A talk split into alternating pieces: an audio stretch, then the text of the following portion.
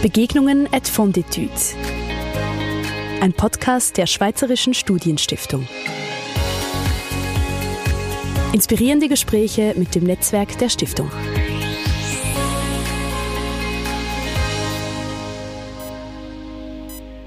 Medikamentös bewusstlos gemachte Patientinnen und Patienten in mehreren Operationssälen gleichzeitig junge Assistenzärztinnen und Ärzte, welche die Komplexität ihres Berufes erst gerade zu erahnen beginnen.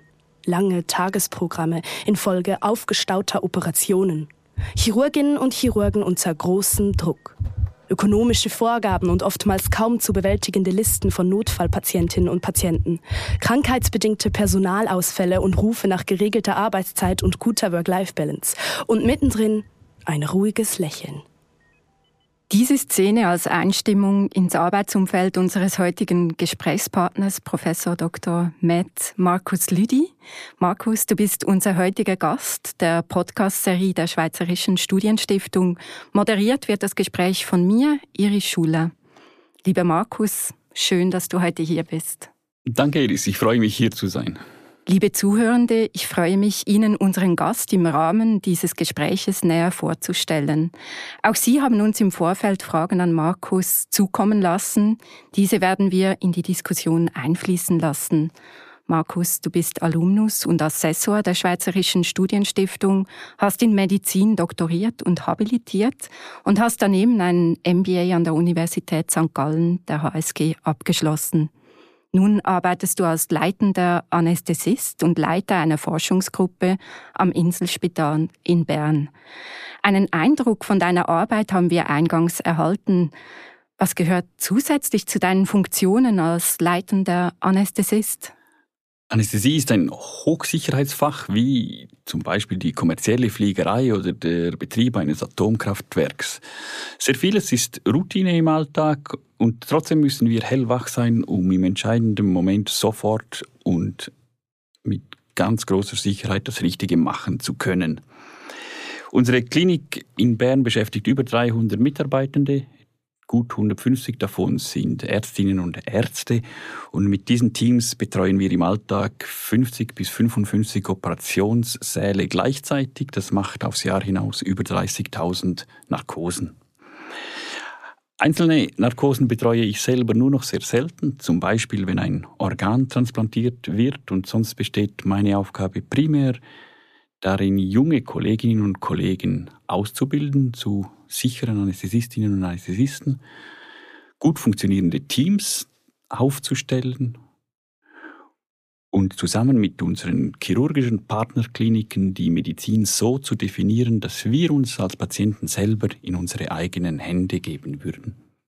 Das Medizinstudium gilt als eines der umfassendsten Studiengänge. Neben den naturwissenschaftlichen Themen wie Biologie, Chemie, Physik vertieft man sich auch in Bereiche wie Psychologie und Soziologie.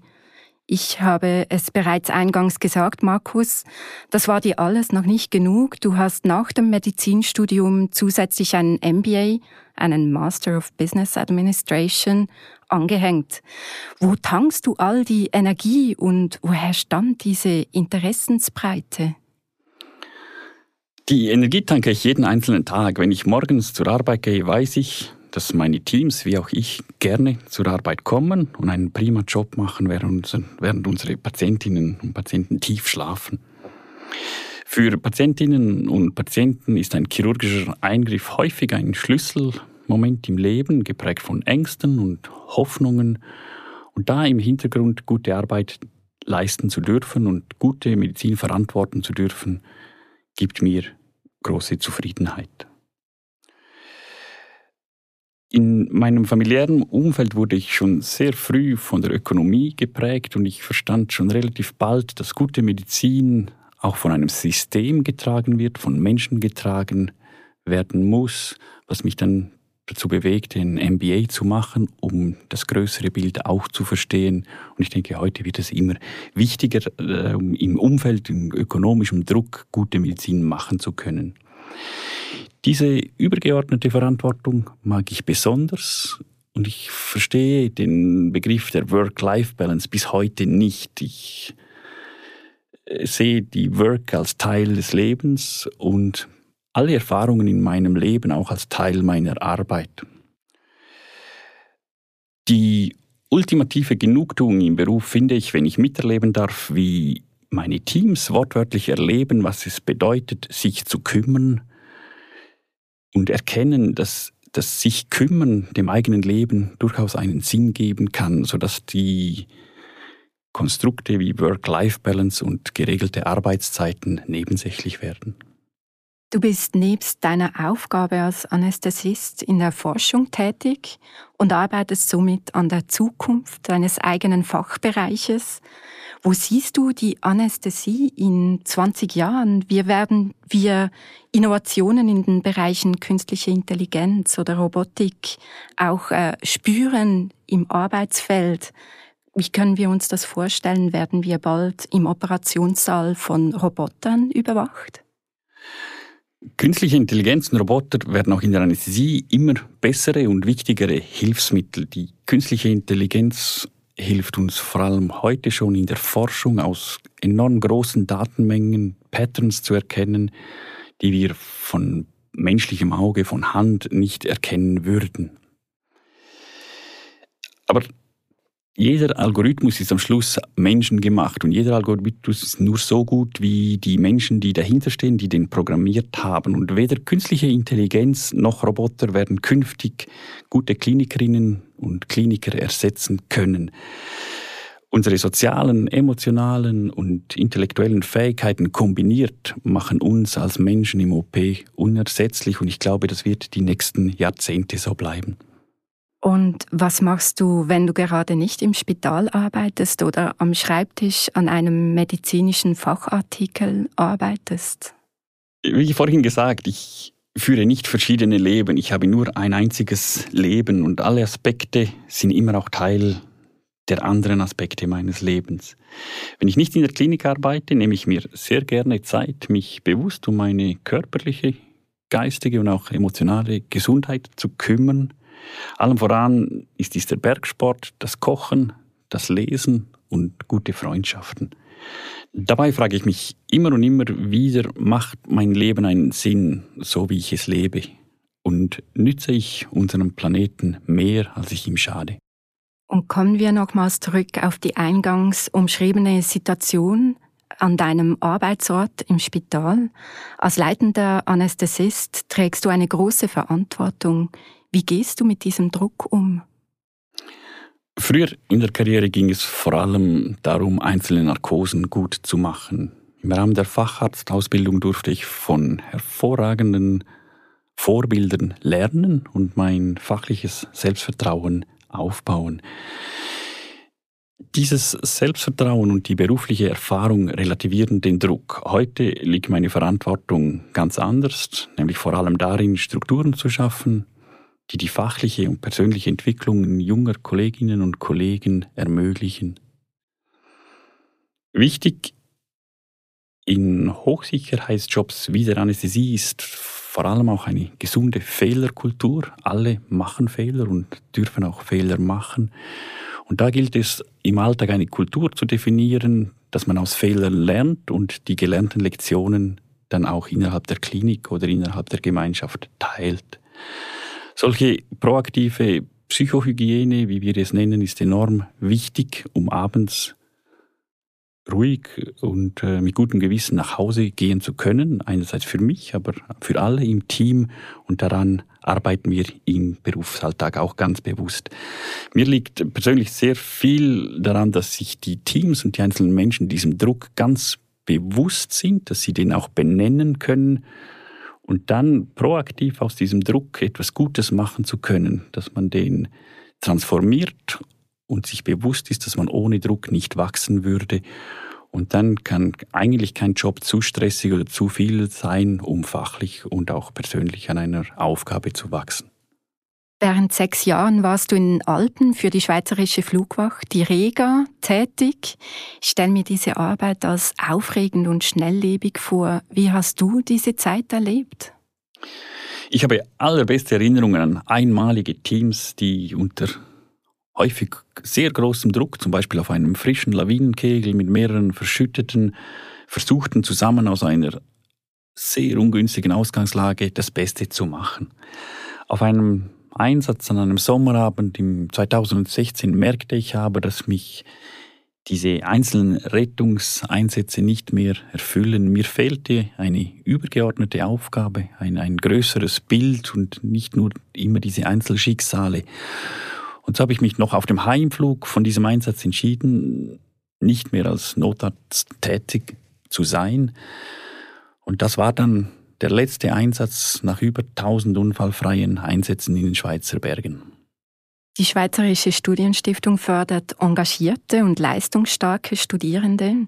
Die Geförderten erhalten Zugang zu interdisziplinären Bildungsangeboten, finanzieller Unterstützung, individueller Beratung und profitieren von vielfältigen Vernetzungsangeboten. Von 2003 bis 2007 warst du selber Geförderter der Schweizerischen Studienstiftung. Gibt es da ein Ereignis aus deiner Förderzeit, das dir besonders in Erinnerung geblieben ist? Die Kontakte mit den Menschen waren sehr prägend. Ich habe unzählige glasklare Erinnerungen von Begegnungen mit Dozierenden und Mitstudierenden, allem voran die Abende während den Sommerakademien in den Tessiner Bergen, wo oftmals nicht klar war, wo jetzt der Kursinhalt zu Ende war und wo das Nachkursabendprogramm begonnen hat. Prägend war auch die Erfahrung der Kultur von der Stiftung, dass man zu den Ambitionen stehen darf, dass man die eigenen Ziele verfolgen darf, dass man besser sein darf als der Durchschnitt. Diese Faktoren waren enorm prägend. Seit mehr als 14 Jahren engagierst du dich zudem ehrenamtlich als Assessor bei der Schweizerischen Studienstiftung. Im Rahmen der Auswahlseminare kommst du mit jungen Studierenden in Kontakt, die sich fürs Förderprogramm interessieren und darum bewerben. Die Kandidierenden bringen unterschiedliche Hintergründe und ihre jeweils individuellen Lebensmodelle mit. Trotz dieser Diversität, was macht eine typische Studienstiftlerin oder ein typischer Studienstiftler aus? Es ist die innere Lebensenergie, ein inneres Feuer, das man bei diesen Menschen spürt, wenn man mit ihnen spricht. Und auch in der jüngeren Generation hat es Individuen, die verstehen, dass Leistung erfüllend ist und wir uns als Menschen vor allem durch gemeinsam gut gemeisterte Schwierigkeiten weiterentwickeln. Nicht durch oberflächlichen Spaß oder irrsinnige Konstrukte wie die vorhin angesprochene Work-Life-Balance. Die Studienstiftung ist für mich der Katalysator, jungen Menschen die Sicherheit zu geben, dass proaktives Übernehmen von Verantwortung wichtig ist. Vor unserem heutigen Gespräch hatten die Geförderten der Schweizerischen Studienstiftung die Möglichkeit, Fragen an dich zu richten. So fragt ein Medizinstudent, was dich dazu bewogen hat, den Fachbereich Anästhesie zu wählen. Wie viele im Studium wollte ich damals Chirurgie machen, realisierte dann aber in meinem ersten Assistenzjahr sehr schnell, dass die Verantwortung in der Anästhesie ebenso umfassend, wenn nicht viel umfassender ist als auf der Chirurgie. Zwar sehen wir als Anästhesistinnen und Anästhesisten unsere Arbeit nicht so direkt wie eine Chirurgin oder ein Chirurge, wenn die abends nach Hause gehen, aber das Wissen im Hintergrund unverzichtbare Arbeit zu leisten, ist für mich sehr erfüllend. Eine weitere Frage eines Geförderten der Studienstiftung bezieht sich auf deine Forschungszeit als Postdoktorand in Texas. Wie hast du diese zwei Jahre erlebt und welche kulturellen Unterschiede zwischen der Schweiz und den Staaten hast du dabei festgestellt? Die zwei Jahre in Houston waren wunderbar. Ich mag das amerikanische System enorm. Das ist sehr prägend und würde ich jeder Studentin, jedem Student dringend ans Herz legen. Im hochkompetitiven amerikanischen Setting ist Erfolg weniger selbstverständlich als bei uns und das Einzige, was zählt, sind die Top-Leistungen. Es gibt kein gut schweizerisches Mittelmaß, sondern nur die Besten sind gut genug. Und ich glaube, das zu verstehen und das zu leben, ist wichtig. Du sprichst es an, Hoher Leistungswille und weg vom Mittelmaß. Dein beruflicher Weg sieht sehr geradlinig aus. Gab es auf deiner Laufbahn auch Situationen, welche dir schwerer gefallen sind? Hast du dabei vielleicht auch ein Rezept entwickelt, um ganz allgemein berufliche Herausforderungen zu meistern? Ich wuchs im Engadin auf und war als Jugendlicher ein sehr aktiver Bergsteiger und vom Alpinismus lernte ich Grenzen auszuloten.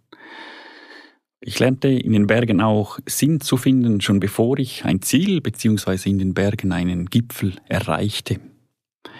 Der Umgang mit schlechtem Wetter oder schlechten Bedingungen in einer Nordwand äh, mit einem nicht so fitten Körper, mit zu wenig Training oder mit vielleicht Angst oder Zweifeln und so weiter, all diese Faktoren, das liegt 100% in der Verantwortung des Alpinisten oder der Alpinistin.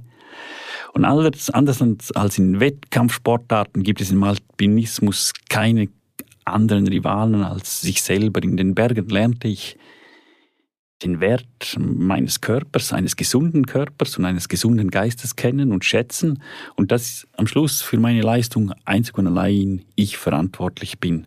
Ich lernte im Rahmen größerer Ziele auch mal auf kleinere, schnellere Freuden zu verzichten und ich lernte, was es heißt, Verantwortung zu tragen für mich selber und für die Seilpartner und auch unter schwierigen meteorologischen oder schwierigen topografischen Bedingungen immer das Beste zu machen. Gibt es etwas, das du unseren jungen Studierenden mit auf den Weg geben möchtest? Wir leben in einer sehr entscheidenden Zeit auf einem wunderschönen Planeten und ich wünsche den Studierenden den Mut, Mainstream-Themen zu hinterfragen. Es geht im Leben nicht darum, den Beruf gegen das Leben ausbalancieren zu müssen. Das eine ist Teil des anderen und umgekehrt. Verantwortung zu übernehmen, sich zu kümmern und auch aus schwierigen Umständen immer das Beste zu machen, erfüllt mich sehr viel mehr als geregelte Arbeitszeiten. Und eine wichtige Lektion, die ich den jungen Studierenden sehr gerne mitgeben möchte, ist, dass Burnouts entstehen nicht von zu viel Druck oder zu viel Arbeit, sondern vielmehr von zu wenig Sinn. Lieber Markus, ich bedanke mich für das heutige Gespräch mit dir. Ich danke dir. Die Schweizerische Studienstiftung plant weitere Gespräche mit Persönlichkeiten aus unserem Netzwerk.